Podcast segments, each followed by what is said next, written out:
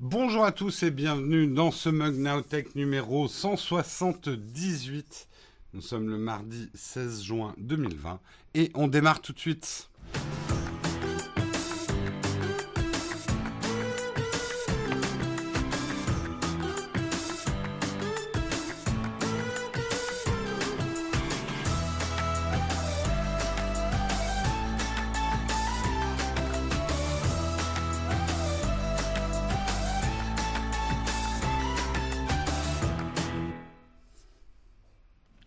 Bonjour à tous, j'espère que vous allez bien en ce mardi matin.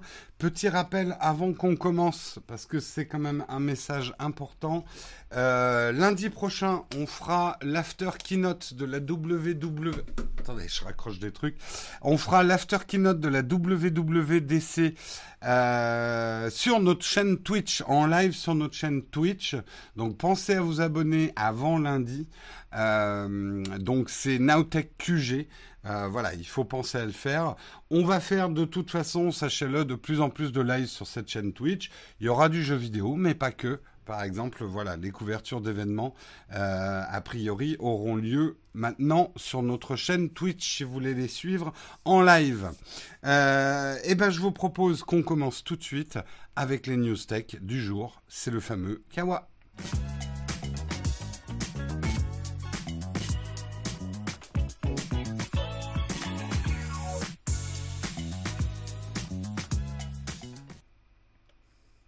Et pour le Kawa ce matin, on va commencer en parlant de milliards de dollars. Et d'où viennent ces milliards de dollars? Eh bien, c'est l'App Store Apple.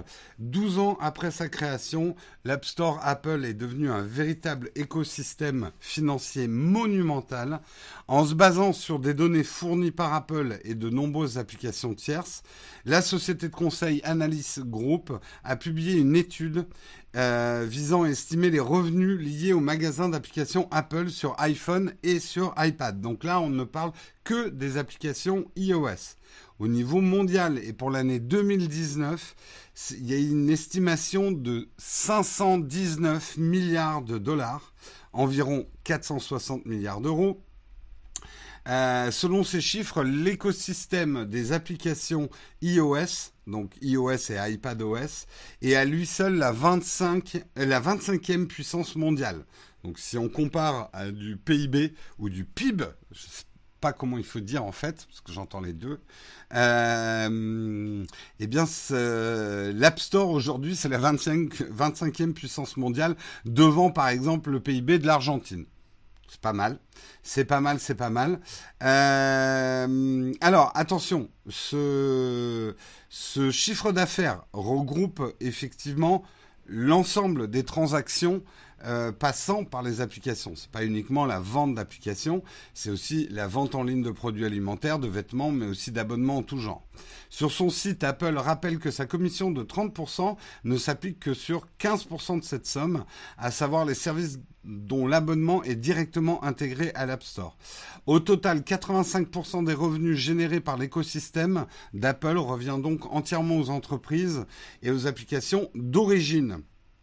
Euh, effectivement, c'est pas que la vente d'apps, c'est aussi tout ce qui est vendu à travers les apps. Et Apple rappelle l'abonnement, euh, le fameux 30% que Apple s'arroge, c'est pas sur toutes les transactions, c'est sur les transactions d'abonnement. Euh, ou d'achat in-app ou ce, ou ce genre de choses. Aujourd'hui, comment se découpe euh, ce chiffre d'affaires qui est quand même assez faramineux euh, Eh ben, on a un petit, un petit graphe. Aujourd'hui, tout ce qui est produits physiques, vêtements, nourriture, etc., représente 413 milliards. tout ce qui est produits digitaux et les services, 61 milliards. Tout ce qui est in-app et la publicité euh, dans les apps, c'est 45 milliards. Et voilà, un total de 519 milliards de dollars. Euh, le, pays qui tire le plus son épingle du jeu de ça, c'est bah, la Chine c'est la Chine. Euh, on pourrait se dire, même pourtant, ils n'ont pas d'iPhone 6, en ont quand même pas mal. Euh, et à lui seul, le pays asiatique, la Chine, représente 246 milliards de dollars sur ces 519. euh, pour l'ensemble des applications iOS. Les États-Unis 138 milliards et l'Europe 51 milliards de dollars de revenus. Et ça peut quand même surprendre ces chiffres parce que, rappelons-le, les parts de marché euh, d'iOS et d'iPadOS sont pas si énormes que ça. 10 à 15% des systèmes d'exploitation utilisés à travers le monde. Mais c'est une chose aussi qu'on sait bien sur iOS et iPadOS. Les gens qui ont un iPhone ou un iPad utilisent beaucoup plus d'applications, consomment beaucoup plus à travers ces applications, prennent beaucoup plus de services à travers ces applications. Ça a été toujours la grande force, euh, effectivement, de, de, de l'App Store. Euh, avec un niveau de sécurisation qui parfois fait grincer des dents parce que Apple fait la pluie et le beau temps, mais le mérite de ça, le mérite de cette cage dorée, fait que les gens dans l'écosystème, à tort ou à raison, c'est même pas là le débat, se sentent en sécurité, euh, ont plus d'appétence à effectivement télécharger des apps. Et ça, ça fait longtemps que ça dure, hein, parce que je me souviens, il y a, il y a, il y a 10-15 ans, enfin non, peut-être pas 15 ans, mais il y a 10 ans, quand on faisait Upload avec Patrick, euh, bah, on voyait bien Android qui grimpait, qui grimpait, qui grimpait, et pourtant le téléchargement d'app et l'utilisation d'app était toujours quand même majoritairement, majoritairement sur iOS. Euh, le, fait est, c'est qu'il y a beaucoup de gens qui achètent de l'Android. Je dis pas tout le monde, attention, euh, mais beaucoup de gens qui achètent Android ne vont pas plus loin que les apps qui sont fournies sur Android. Ils sont pas très App Store en fait, beaucoup moins que sur iOS.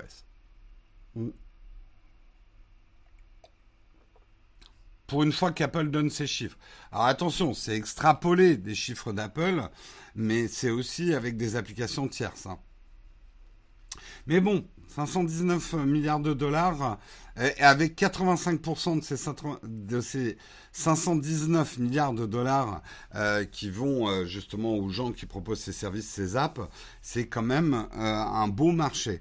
Euh, pour préciser justement, euh, Aujourd'hui, euh, la vente de biens et de services physiques cumule 413 milliards de dollars, comme on avait dit, 268 milliards de dollars pour le commerce de détail, 57 milliards de dollars pour le secteur du voyage, 40 milliards de dollars pour les déplacements en taxi et VTC, ou 31 milliards de dollars pour la livraison de nourriture.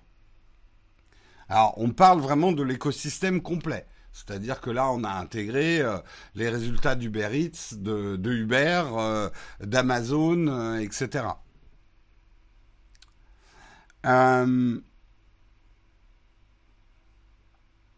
sur Android, on peut se passer de certaines apps car elles sont toutes implémentées. Oui, oui, non, mais c'est c'est pas faux. les Android permettent sortie de boîte de faire plus de choses qu'un iPhone sorti de boîte.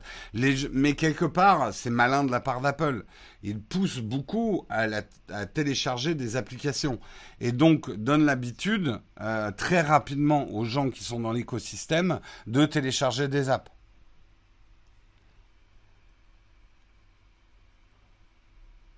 Bah, et d'une manière générale, même si les choses, à mon avis, vont changer dans les années à venir, les, euh, les gens qui achètent iOS ou iPadOS ont généralement un revenu supérieur.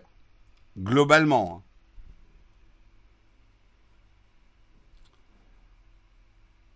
Je serais curieux de connaître le taux de smartphones qui ne se connectent même pas sur le net.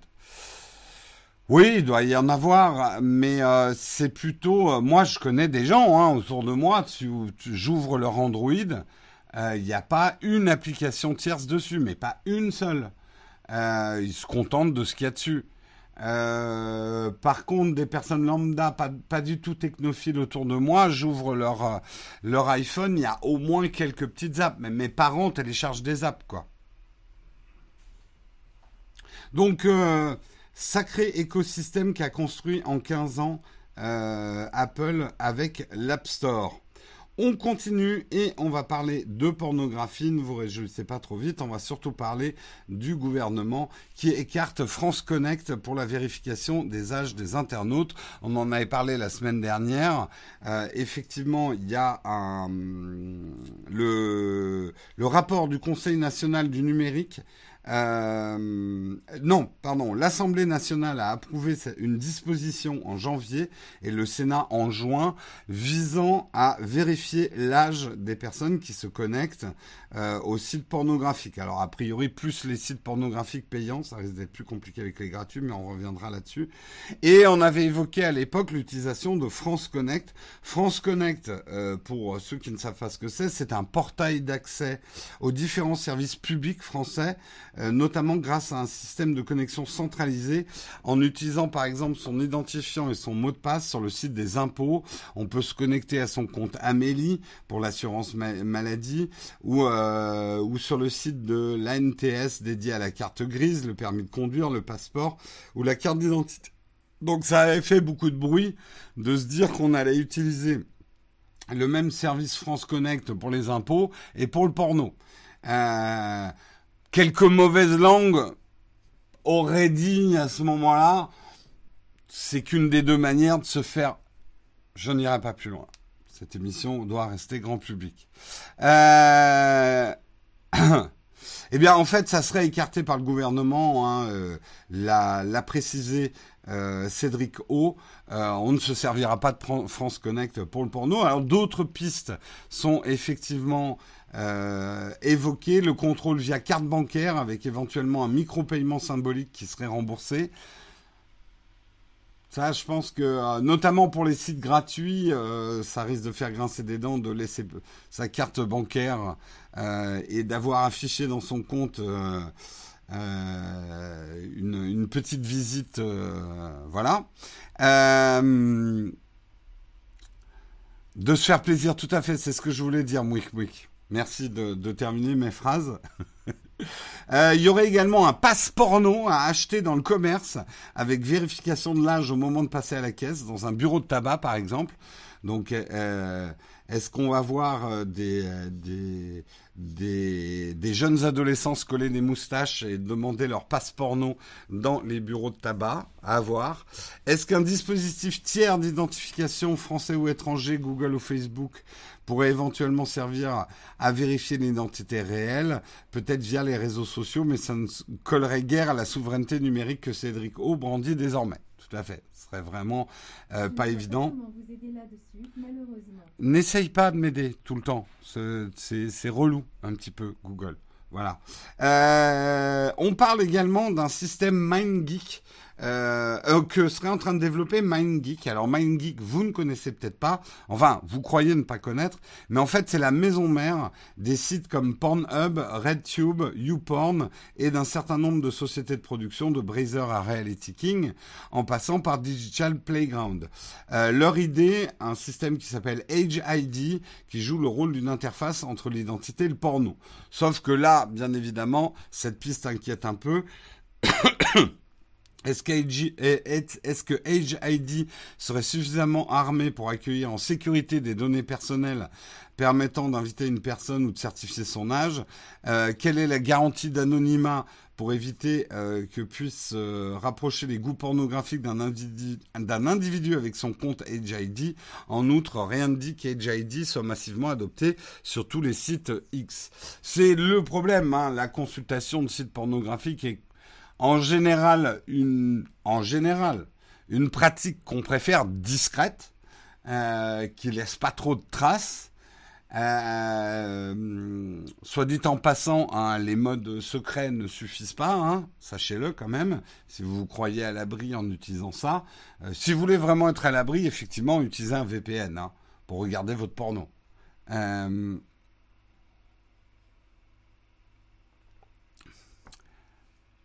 Main, hein, qu'est-ce que vous dites? Ah, Salut Bouli, Nosor, à main, ils ont compris qu'appuyer sur vous avez 18 ans, c'était de la sécurité basse. Tout à fait. Euh...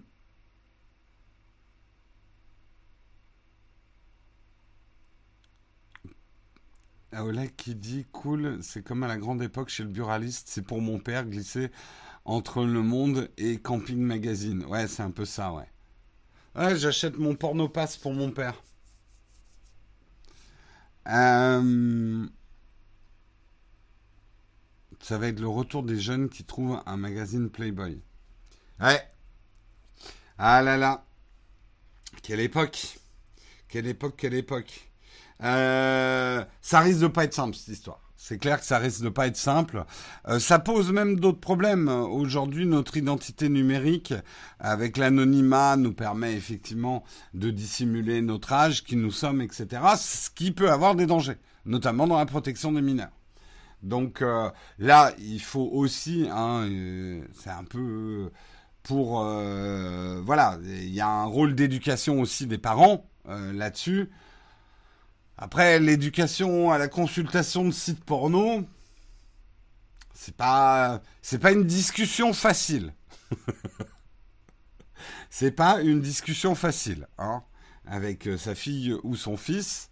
Alors, mon fils, j'ai fait un tableau. Le meilleur des services, c'est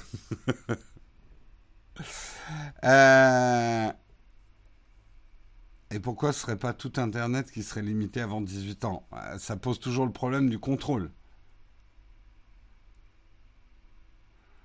Euh, les moins de 40 ans peuvent pas comprendre, tout à fait, effectivement.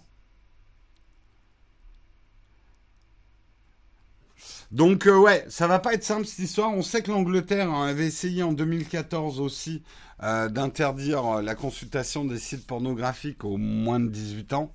Ils s'étaient cassé les dents, ils avaient abandonné le projet parce que c'est très très difficile de contrôler. Hein.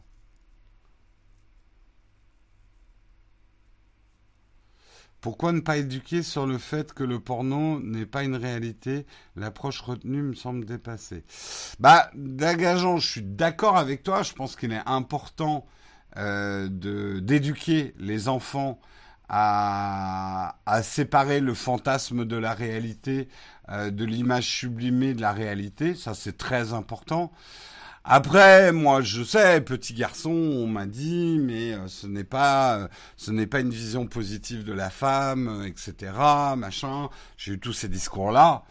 Ça m'empêchait pas d'avoir, on va dire, un certain intérêt euh, mais tout en essayant. Mais bon, voilà, quoi. Je vais pas vous faire un dessin.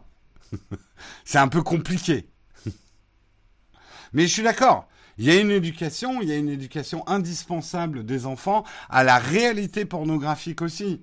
Euh, c'est pas la peine de se cacher, euh, cachez-moi ce sein que je ne saurais voir. Euh, la pornographie fait partie de nos vies. Euh, l'onanisme, les plaisirs personnels font partie de l'épanouissement sexuel aussi. Ça fait partie de l'éducation sexuelle des enfants. Euh, donc c'est des discours importants à avoir. Et effectivement notamment sur ce que tu vois dans les magazines ou dans les vidéos porno etc ça se passe pas comme ça hein. C'est pas vrai. C'est c'est comme un Walt Disney. C'est pas vrai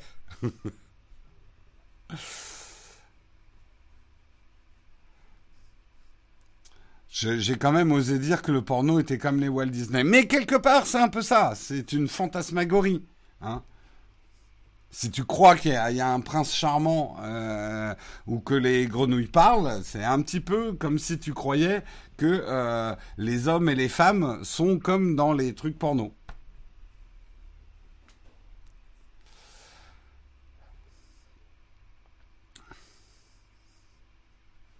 Non, mais bien, après, je suis complètement d'accord. Il y a, il y a une éducation euh, à faire autour de ça euh, qui est hyper importante. Fantasmagoria, le nouveau Disney.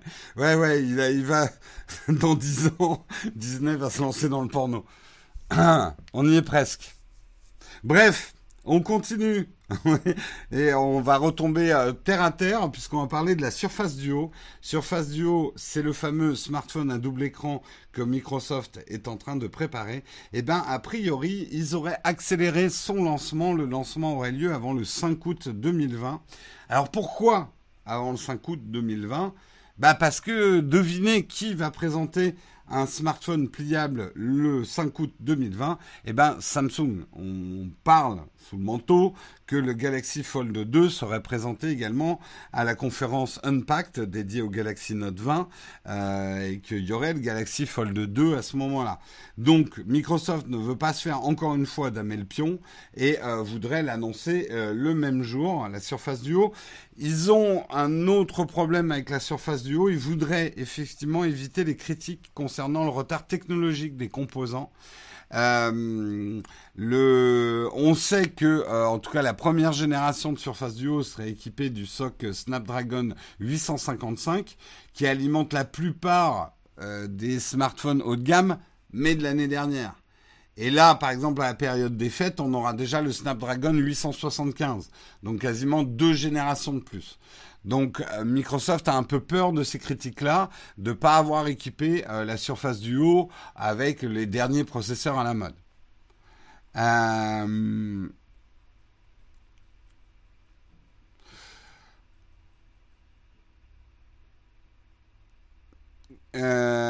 trop bien la nouvelle DS. Oui, il y a, y a, un peu de ça. Alors, on va voir. Est-ce que c'est un produit que les gens attendent?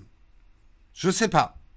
Je sais pas. Moi, je pense le problème, mon, mon, doute sur le lancement de cette Surface Duo, qui, je le rappelle, tournera sur Android, euh, c'est qu'il va falloir une solide base logicielle euh, pour que ça intéresse vraiment les gens. Euh, qu'est-ce qu'on va faire de cette Surface Duo est plus important que le form factor?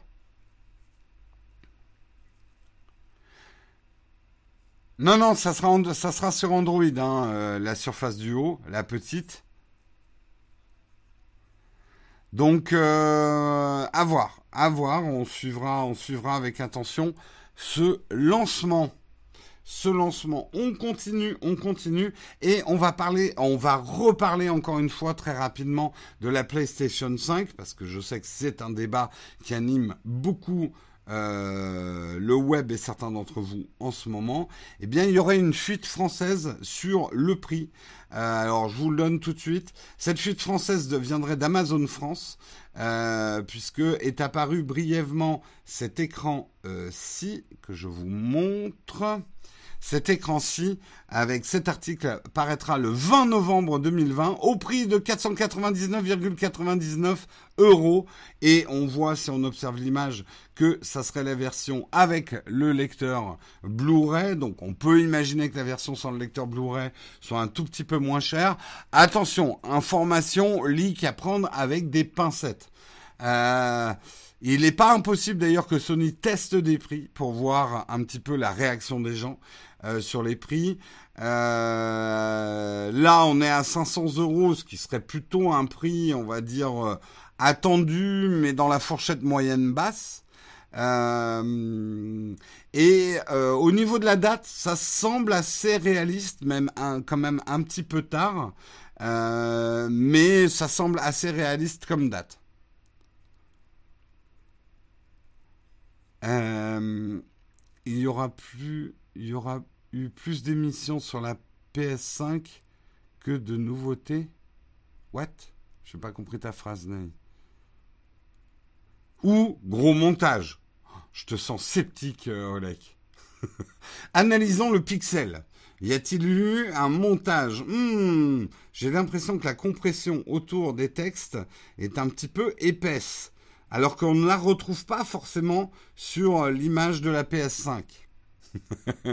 On dirait un gros fake. Non, mais c'est pas impossible. C'est pas impossible.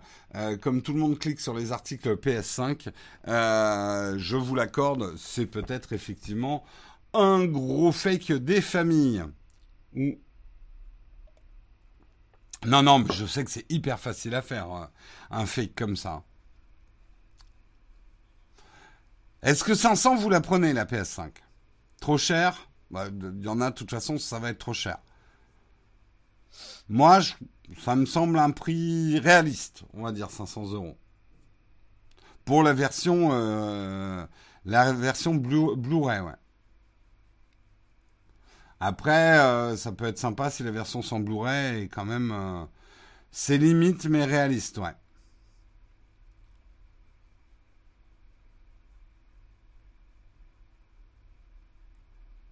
Euh, c'est au-dessus de ton budget, ouais, ça me paraît raisonnable, je m'attendais à pire. Oui, moi j'aurais plutôt vu à 600 personnellement, mais euh, on verra. On verra si c'était un gros fake ou si ça se confirme dans le temps au niveau de la date et du prix.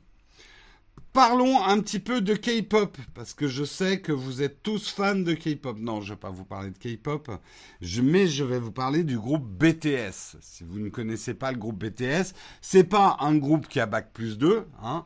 Euh, je ne connais pas leur niveau d'études, mais c'est aujourd'hui le plus gros groupe de K-pop dans le monde, hein, la pop coréenne. Euh, c'est énorme. Hein. Euh, je vous conseille d'aller voir. Euh, il y a une vidéo de, de Tev, euh, le YouTuber là qui est au Japon, sur les phénomènes de la K-pop et de la J-pop, sur les chiffres de BTS. C'est hallucinant.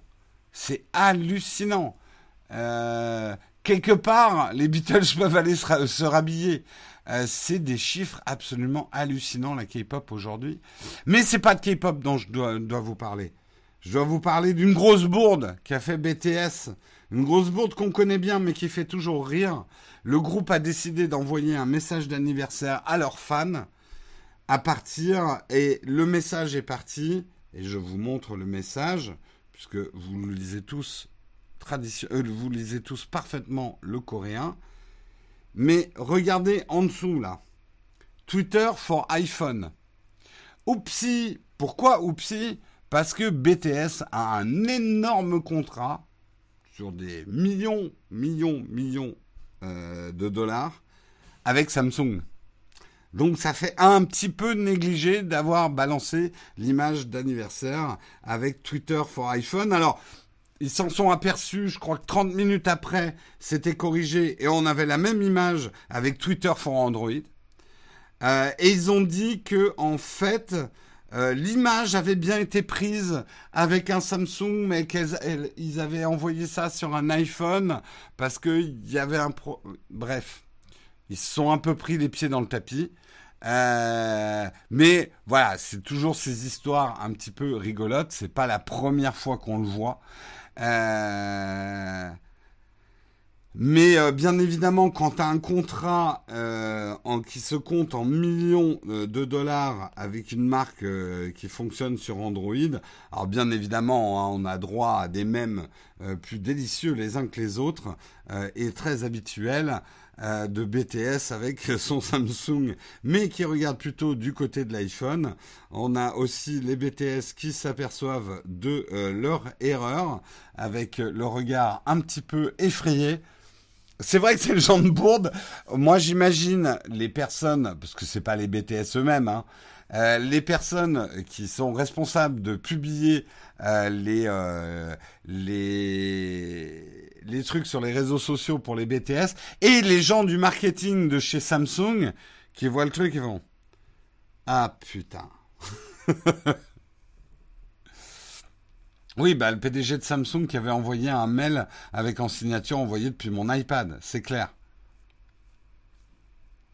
C'est clair. Il y a, un fait, euh, je sais que ça va pas plaire euh, à ceux qui utilisent Android, mais quand quand votre travail, c'est de publier des choses sur les réseaux sociaux, aujourd'hui, en 2020, c'est pas un hasard que les gens dont le travail est de publier sur les réseaux sociaux utilisent plus un iPhone qu'un Android. Pour déjà une chose, alors même si c'est chez Samsung c'est moins vrai, mais les photos sur Instagram sont meilleures parce que, et c'est de la faute d'Instagram, hein, c'est pas de la faute d'Android ou d'Apple ou de quoi que ce soit. Instagram, pour l'instant, l'appli sur euh, sur Android ne gère pas bien les photos natives des Android. Donc on a des moins belles photos. Donc c'est pour ça qu'autant d'influenceurs utilisent aujourd'hui l'iPhone. C'est d'ailleurs, euh, ça a été euh, un des facteurs de vente pour Samsung à partir du Note 10, si je me souviens bien puisque du coup ils avaient signé avec euh, avec Instagram et ils avaient un Instagram directement dans l'appli photo euh, et qui permettait de publier directement ces photos sur Instagram sans passer par une compression absolument horrible.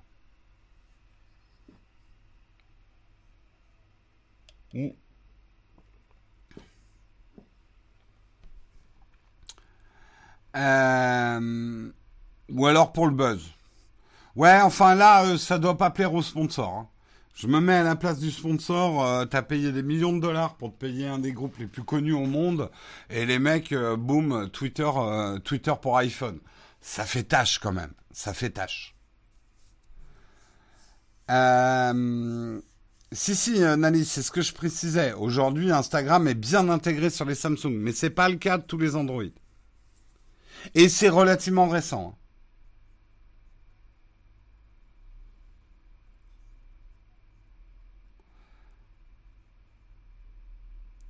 Euh, donc euh, voilà, effectivement, ça fait un, petit peu, euh, un petit peu négligé. Négligé, donc BTS, il va falloir, il va falloir veiller au grain. Les, les pauvres bougres, c'est pas de leur faute, ça doit être leur. C'est le stagiaire qui publiait. Toujours la faute du stagiaire, les pauvres stagiaires. prennent tout dans la gueule. Euh, non, euh, Samsung va pas euh, traîner BTS en, justice. T'imagines les dommages, enfin t'imagines la, mauvaise pub supplémentaire pour Samsung? Non, c'est juste qu'à mon avis, euh, la négociation du contrat sera un peu plus tendue l'année prochaine peut-être. Et justement, Samsung mettra quelques amendements au contrat, on va dire. Yanis, mon pauvre Yanis. Qui se prend tout dans la gueule, Yanis.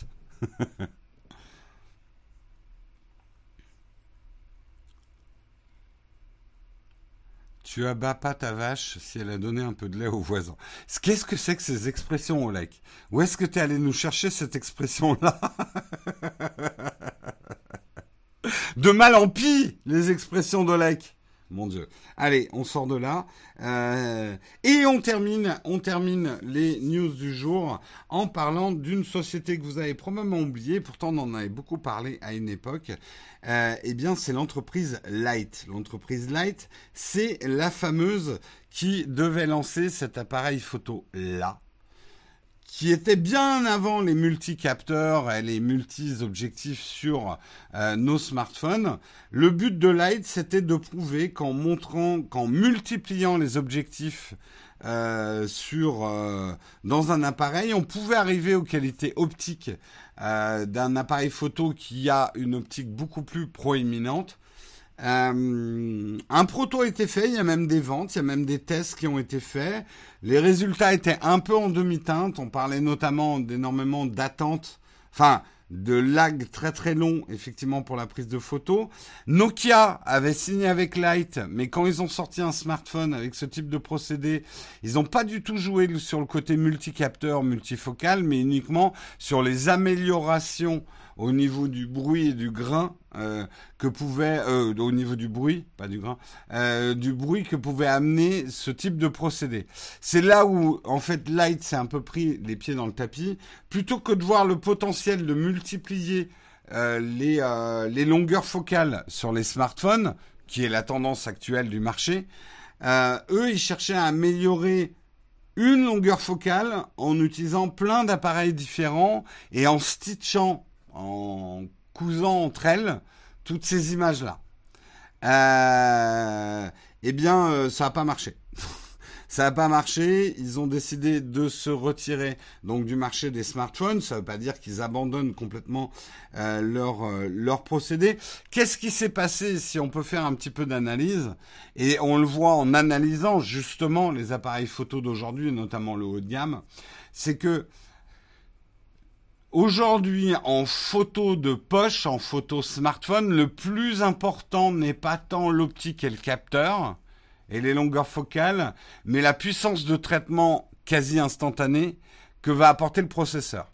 C'est-à-dire encore plus que dans un appareil photo traditionnel, la puissance informatique dédiée au traitement de l'image en direct fait la qualité photo. Ça ne veut pas dire qu'il faut mettre une optique et un capteur dégueulasse, mais on le voit bien, et j'en ai reparlé avec l'iPhone SE. C'est d'ailleurs assez admirable. Enfin, là, oui, j'ai été assez épaté ce que Apple arrive à sortir d'un appareil photo mono-objectif rien qu'en mettant un gros processeur derrière. Euh, les progrès qui sont réalisés par cette fameuse photo informatisée ces dernières années est assez hallucinant. Et ça va beaucoup plus loin qu'un simple changement d'optique ou de capteur. Et c'est pour ça, certains se sont dit, mais pourquoi t'as pas testé le RAW euh, sur le smartphone? Quelque part, pour moi, le RAW sur smartphone va devenir de moins en moins intéressant. Parce que c'est au contraire l'image qui va être traitée par le processeur qui va être la meilleure qualité d'image L'euro n'a jamais été d'ailleurs la meilleure qualité d'image, mais c'est un autre débat. Mais c'est le traitement électronique apporté aux images par les smartphones qui vont, pour moi, qui vont jamais les comparer à des réflexes ou quoi que ce soit, mais qui vont donner des résultats spectaculaires, notamment pour les gens qui n'y connaissent rien en photo. L'avantage du multicapteur, c'est de changer de focale c'est de pouvoir faire de l'ultra grand angle. C'est euh, ce qu'ont très vite compris euh, les constructeurs. C'est pas forcément de stitcher les images entre elles, mais c'est de pouvoir faire euh, du zoom x2, de l'ultra grand angle, du zoom x5, des choses comme ça. C'est ça l'avantage du multicapteur. C'est de pouvoir faire ce qu'on fait avec un appareil où on change les objectifs sans avoir un truc proéminent qui sort du smartphone. C'est ça l'avantage euh, des multicapteurs. En tout cas, Light, euh, ben, on on verra pas ses yeux de mouche. Euh, ou ses yeux d'araignée plutôt au dos de nos smartphones de sitôt. et effectivement, leur appareil vendu 2000 euros, c'est très peu vendu, qui était un appareil photo compact avec 16 capteurs. Euh, ils n'ont pas réussi à convaincre ni les gens qui avaient un smartphone, ni les gens qui avaient un réflexe ou un hybride. Euh, en astronomie, on peut multiplier les télescopes pour voir le ciel. Non mais l'évolution va venir, effectivement, en croisant les infos de différents capteurs, tu peux arriver à faire des choses très intéressantes. Hein.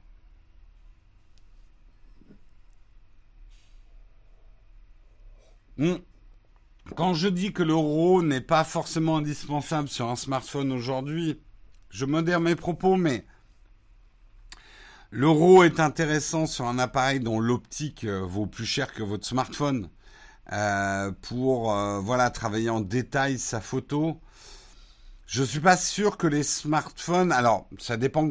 Pour une personne qui n'a pas d'appareil photo à côté, le RAW reste intéressant sur un smartphone.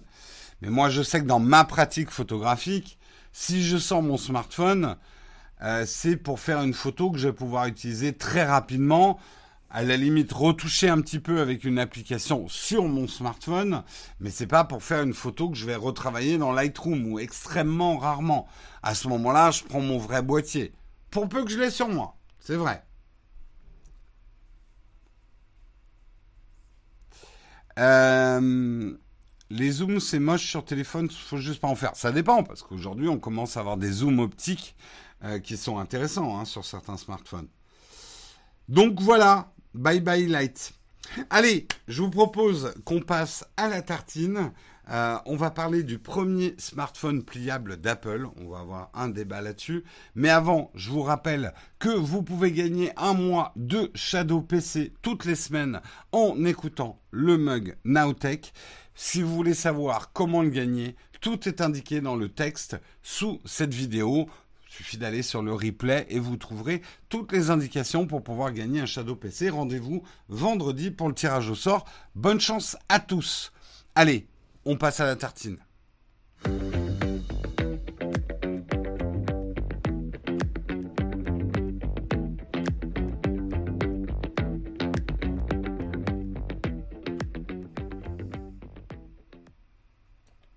Pas de sujet polémique aujourd'hui. Ouh, alors là, les smartphones pliables, c'est pas du politiquement correct, mon bon monsieur. Ça crée la polémique. Et merde, mon article s'ouvre pas. Bah mince alors. Ça y est. Alors, est-ce que Apple serait en train de fabriquer son premier smartphone pliable? C'est la question. Les smartphones pliables aujourd'hui, c'est un peu un épiphénomène sur le marché. Samsung a sorti deux versions, on va dire deux interprétations du pliable. Euh, Huawei, euh, Xiaomi qui multiplie les brevets. Euh, Royal, on sait aussi qu'ils ont sorti Le premier. Euh, mais bon, pour l'instant, c'est quand même pas mass market. On est d'accord. Il pourrait y avoir un game changer, c'est effectivement si Apple se met à développer un iPhone pliable. Alors, est-ce qu'Apple est en train de travailler sur un smartphone pliable? John Prosser, qui est un, un leaker connu, qui a souvent des infos effectivement euh, du côté de chez Apple, semblerait l'indiquer que Apple est en train de bosser euh, sur un, iPhone pliable. Reste à savoir, est-ce que c'est des protos pour justement Apple est en train de voir s'il peut faire quelque chose dans le pliable? Euh, moi, je suis un petit peu sceptique. Je vous donne mon raisonnement et après à vous de me donner le vôtre j'ai l'hypothèse que la première chose qu'Apple va rendre pliable, ça serait plus un iPad qu'un iPhone. Euh, je pense. Voilà. Euh, parce que pour moi, le côté pliable a presque plus de sens sur euh, une tablette que sur un smartphone. en tout cas, de ce que j'ai testé des smartphones pliables. Euh, la deuxième chose qui me ferait dire, ils sont peut-être en train d'essayer, mais ça veut absolument pas dire qu'il y aura un produit dispo en 2021 euh, Apple pliable, c'est que connaissant quand même les principes de design d'Apple, je les vois pas sortir un produit pliable où il reste un pli au milieu, où il y a du jour une fois que c'est plié. Euh, je les vois pas faire ça. Euh, c'est pas dans les principes de simplicité dans le design euh, d'Apple. C'est pas dans leur ADN. Euh, je les vois pas faire ça. Oui, mais les brevets, ça veut rien dire, hein, Robin. C'est pas parce que tu déposes des brevets que tu vas faire. Hein. Tu déposes des brevets pour te protéger, en fait. Oui, alors le, le smartphone pliable de Huawei, il est à peine sorti euh, en Chine. Hein. On l'a pas vu en Europe. Hein.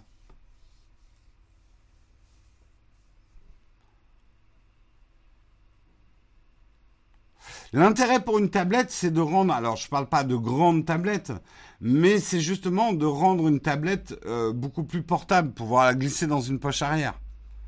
Quelque part pour moi, et je l'avais dit lors du test du Fold 2, euh, je parle pas du, du Z Flip, hein, mais le Fold 2, pour moi, est plus un form factor de tablette de poche que d'un smartphone. Donc oui, euh, ce que j'aurais dû préciser. Mais je vois plus Apple travailler sur un iPad mini pliable que sur un 12,9 pouces pliable. Hein.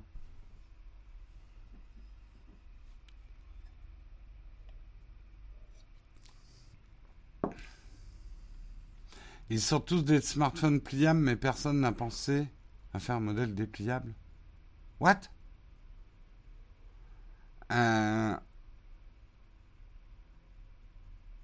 Et le fold, les ventes de fold, c'est en demi-teinte. C'est, euh, il y avait eu, j'avais fait une news, il y avait eu un faux chiffre qui avait circulé sur les ventes qui ont été pas mal, mais enfin c'est un produit quand même complètement fou. Euh, je connais, moi je connais personne du tout dans mon entourage qui a acheté le Fold. Le Z Flip un peu plus. Et encore, j'ai l'impression que la hype autour du Z Flip est un peu passée. Euh, d'ailleurs, on revient à l'article précédent. Euh, BTS utilise beaucoup le Z Flip dans ses clips. Euh, j'ai fait bugger Jérôme. Pourquoi j'ai bugué? Bah, de toute façon, moi, le Fold, je vous l'avais dit à l'époque de son test, c'est pas un produit que je conseille. Hein. Beaucoup trop fragile pour son prix. Alors, qu'est-ce que vous en pensez, vous? Est-ce que vous pensez qu'Apple doit ou était en train de sortir un, iPhone pliable? Est-ce que vous avez envie d'un iPhone pliable? Ça, peut être aussi la question.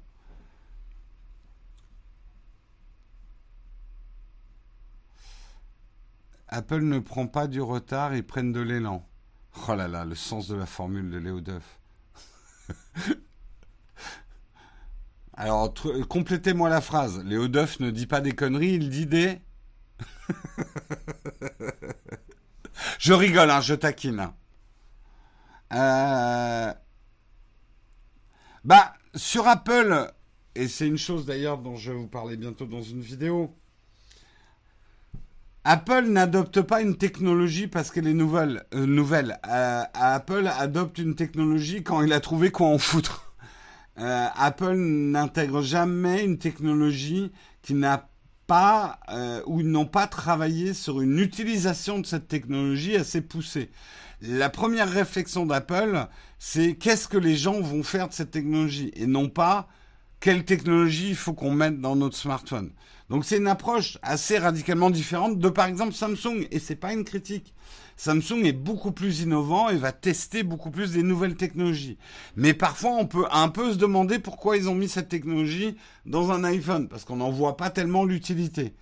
Euh, Apple, on va souvent se dire mais pourquoi ils mettent toujours pas le NFC Pourquoi ils mettent toujours pas ça là-dedans? Et puis un jour, ils débarquent avec leur propre version du NFC, ils n'ont jamais complètement adopté. Et, mais ils en parlent même pas. Ils disent juste, ben voilà, l'iPhone peut faire ça maintenant.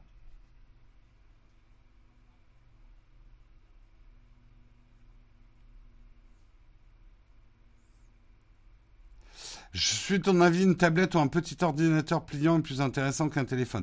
Moi, je pense que ça rajoute un geste de trop au smartphone, mais, euh, c'est peut-être que moi. Hein.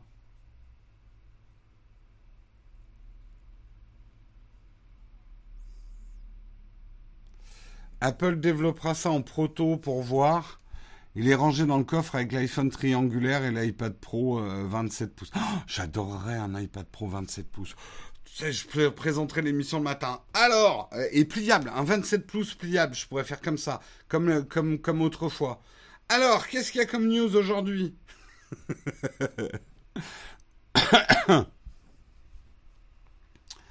euh... Sinon, pareil, une tablette pliable sur iPad OS, ouais. À quand les iPhones volants? Alors là, il faudra m'expliquer l'intérêt de l'iPhone volant. Euh, tant que les iPhones pliables ne seront pas complètement conçus, ils n'en sortiront pas. Moi, je pense, hein, c'est con, mais personne n'a envie d'acheter un smartphone qui, où il y a un pli au milieu. Je suis désolé, ça peut paraître complètement trivial, et je sais, il est très discret et tout. Mais alors moi, en tant qu'acheteur, acheter un produit, mettre 2000 euros dans un produit où il y a une pliure dès la première semaine, je peux pas. Je peux pas. C'est juste pas possible. Un produit qui s'use la première semaine, quoi, en gros.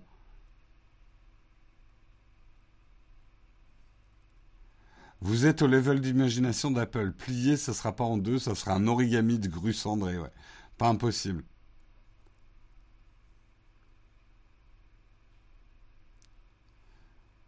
un iPhone holographique. Mais essayez de réfléchir comme Apple. Au lieu de réfléchir à un produit puis j'y mets une technologie, pensez plutôt aux usages. C'est comme ça qu'Apple réfléchit. Quel usage? Et surtout, quelle est la courbe d'apprentissage du grand public et qu'est-ce qu'ils sont prêts à faire avec la technologie?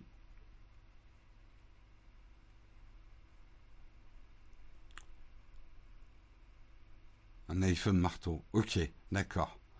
Un iPhone dans le cloud. Non, mais la chatroom, vous êtes complètement stone hein, ce matin. C'est n'importe quoi. Un iPhone pliable qui s'ouvrait automatiquement avec Face ID, ça serait drôle. Puis il faudrait que ça soit rapide. truc qui fait schlack. Je te dis pas les déclenchements intempestifs tu poses ton iPhone plié sur la table, il te voit de loin, il fait schlack, et comme ça, il vole en l'air.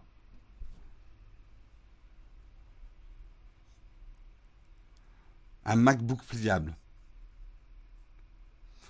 Euh, en attendant, il n'y a toujours pas eu l'iPhone qui fait le café. Alors ça, c'est le grand fantasme. Quelle utilité d'un iPhone qui fait le café Bon, eh bien écoutez, je vous propose, et on est dans les clous, on va avoir 10 minutes, hein, vous allez pouvoir poser toutes les questions que vous voulez ce matin, on a 10 minutes ensemble, et on va faire les camps de fac. Vous me posez des questions, je tente d'y répondre, c'est tout de suite.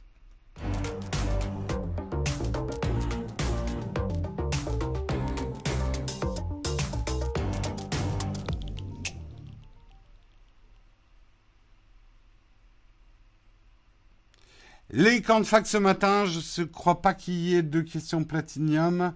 J'attends la confirmation. Euh, mais vous pouvez effectivement commencer à me poser les questions. Mais pour l'instant, on est plutôt sur une chatroom qui invente les iPhones les plus inutiles les uns que les autres. Avec l'iPhone 7 euh, sauteur. Euh, L'iPhone PM ultime qui se transforme en iPad puis en iMac et qui se termine en téléviseur.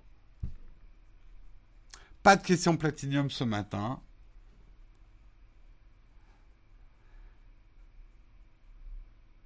Une Apple caméra avec un capteur full frame et objectif fixe, ça te dit J'en rêverais.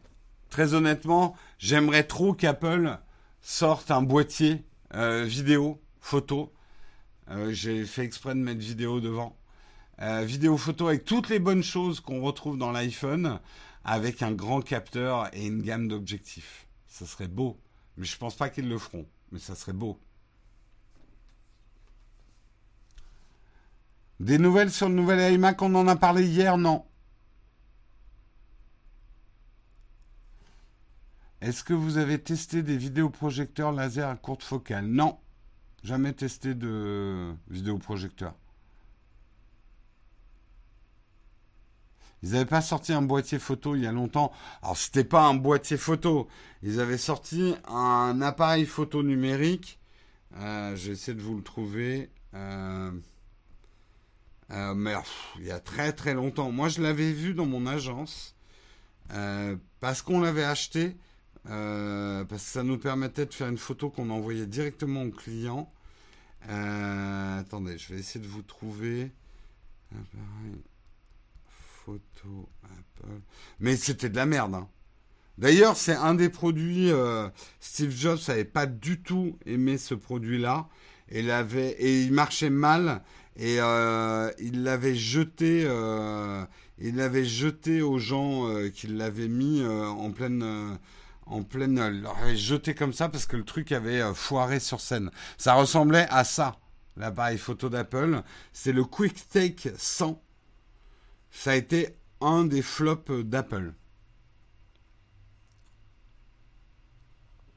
Un des gros flops d'Apple. Ouais, il envoie la gueule du technicien, ouais.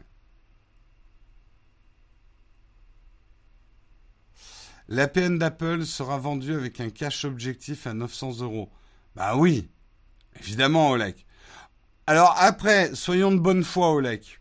Est-ce que, est, est-ce que Leica n'est pas déjà l'Apple de l'appareil photo? Je dis ça.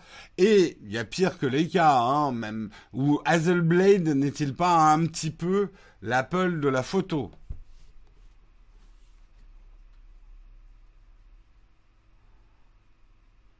La prochaine étape, c'est des hologrammes comme dans Star Wars. Est-ce qu'on a besoin des hologrammes? Qu'est-ce que l'hologramme nous apporterait de plus? C'est ça la vraie question.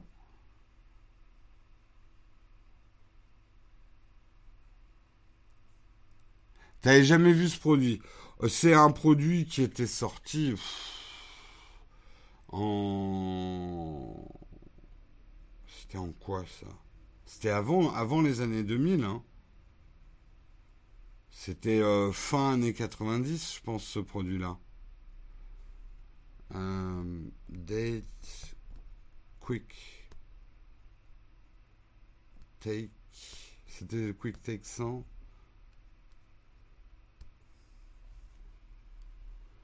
Ouf, 94. Il est sorti en février 1994. Appareil basé sur une mécanique Kodak qui valait 750 dollars à sa sortie et qui pouvait prendre 8 photos en VGA et 32 photos. Oh putain. 32 photos en 3200 par 240. Eh ouais.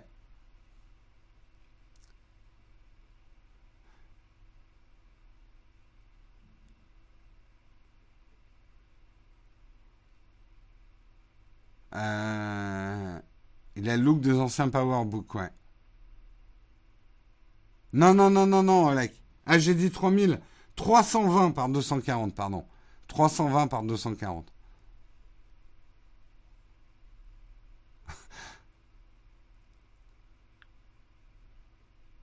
C'était leur mode panneau, ouais. Je me souviens de l'avoir utilisé. Hein. J'étais, ouais, j'étais encore stagiaire à l'époque. Euh, ouais, c'est pas impossible. Je me souviens de l'avoir utilisé. J'étais très excité parce que c'était génial d'avoir un appareil numérique. C'était le top du top à l'époque. Mais putain, la qualité, elle était pourrave. Hein. Oh elle était pourrave. On est très vite revenu d'ailleurs au Polaroid. Euh, on l'utilisait en agence pour faire des, des packshots euh, pour les maquettes et tout ça. Et euh, je me souviens, on avait eu ce quick take parce qu'un des maquettistes avait dit ça serait encore mieux là. On aurait un format directement numérique qu'on pourrait intégrer en PAO directement dans nos maquettes, machin et tout. Et en fait, on est revenu au bon vieux Polaroid qu'on scannait avec le gros copieur Canon pour l'intégrer en noir et blanc dans notre PAO.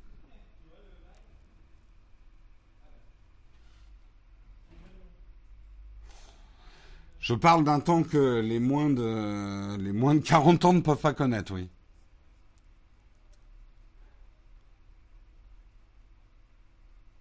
Est-ce vraiment utile d'avoir un pencil qui réagit à la pression si on est nul en dessin et qu'on a un petit budget? Euh, Si c'est juste pour écrire sur ta tablette, ça peut suffire le crayon de Logitech. Si en 1994 il était revenu, hein, Steve Jobs, si mes souvenirs sont bons. Alors peut-être que c'est la deuxième génération de ce Quick Take. Euh, il y a eu trois modèles, ce que dit Wikipédia. Il y a eu trois modèles et ça a duré. sa production s'est arrêtée en 1997, peu après le retour de Steve Jobs. Oui, bah voilà. Il est revenu, d'accord. Il n'était pas là en 94, mais en 97, il a arrêté tout de suite le Quick Take. Et on l'a vu, il en a balancé un à la tête des développeurs, quoi. Oui, la PAO, le, terme ne doit plus dire grand-chose à grand monde.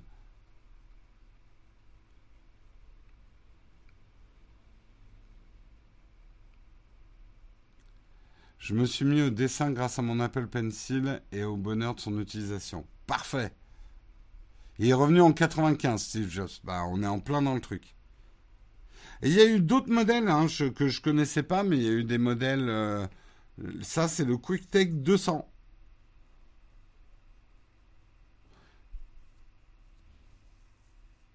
Ah si, j'ai eu des cours de PAO. Non, mais quelque part, la PAO, c'est juste qu'on ne doit plus l'appeler PAO.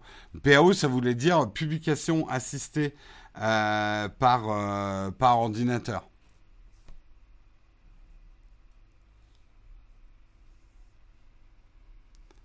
Canon avait sorti son modèle aussi à l'époque, il doit traîner dans un de mes tiroirs. Appareil photo Apple, l'insulte ultime pour les sujets photographiés. Oui, il avait déjà plus de gueule, ouais, le QuickTake 200.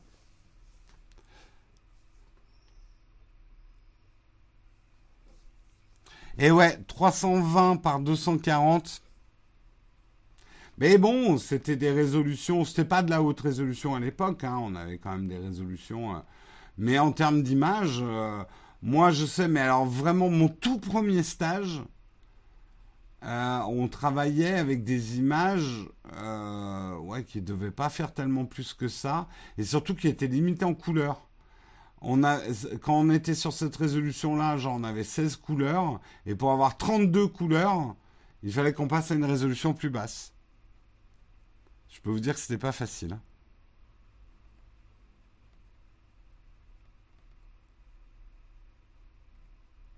En 1999, c'était la définition de nos webcams, ouais. Je travaillais dans la pub à cette époque-là. Enfin, euh, là, j'étais encore un peu en stage. Hein, euh, je débutais, hein, vraiment à peine.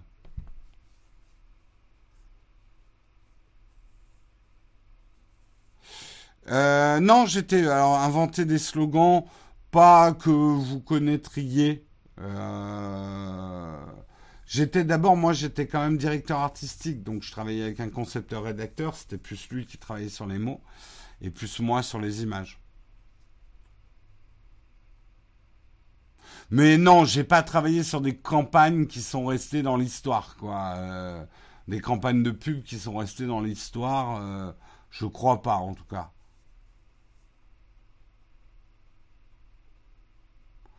À cette époque, les points noirs sur le visage étaient invisibles car ils faisaient pas encore de côté.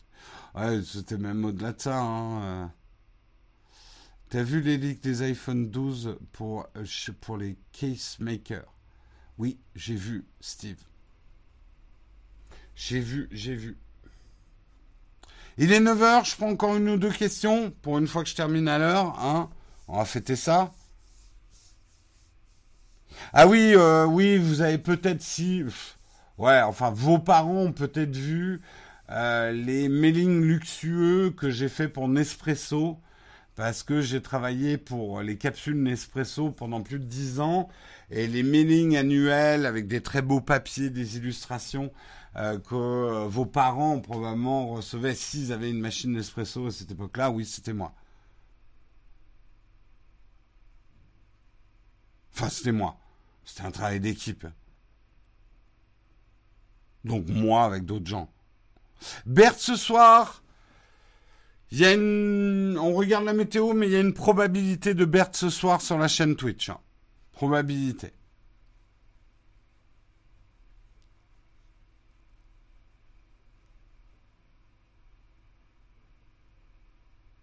Oh, les mailings Nespresso, c'était Euh, je dirais fin des années 90 et les débuts des années 2000. Jérôme à du jamais vu. Ben, tu vois, comme quoi. On va se quitter presque à l'heure. Allez, il est déjà 9h01. On est en retard. Euh, le livre film 99 francs est-il vrai? C'est pas totalement romancé, mais c'est une époque de la pub que j'ai pas connue, qui était la, la, période avant moi, où il y avait encore beaucoup d'argent. Moi, je suis arrivé en, pleine crise de la pub. Il y avait plus du tout de saladier de coke ou quoi que ce soit. Euh, non, il y avait plus tout ça. Euh. ça, c'est un peu la pub des années 80. Bec BD est plutôt un publicitaire des années 80 que des années 90. La grande, grande époque. Euh, avant les lois sapins et tout ça, qui, ont un peu cassé les pattes à trop de fric dans la pub. Allez, je vous souhaite une excellente journée. Je répondrai à d'autres de vos questions euh, eh bien, euh, vendredi, puisque demain, vous allez retrouver Marion dans le mug. Jeudi, Guillaume.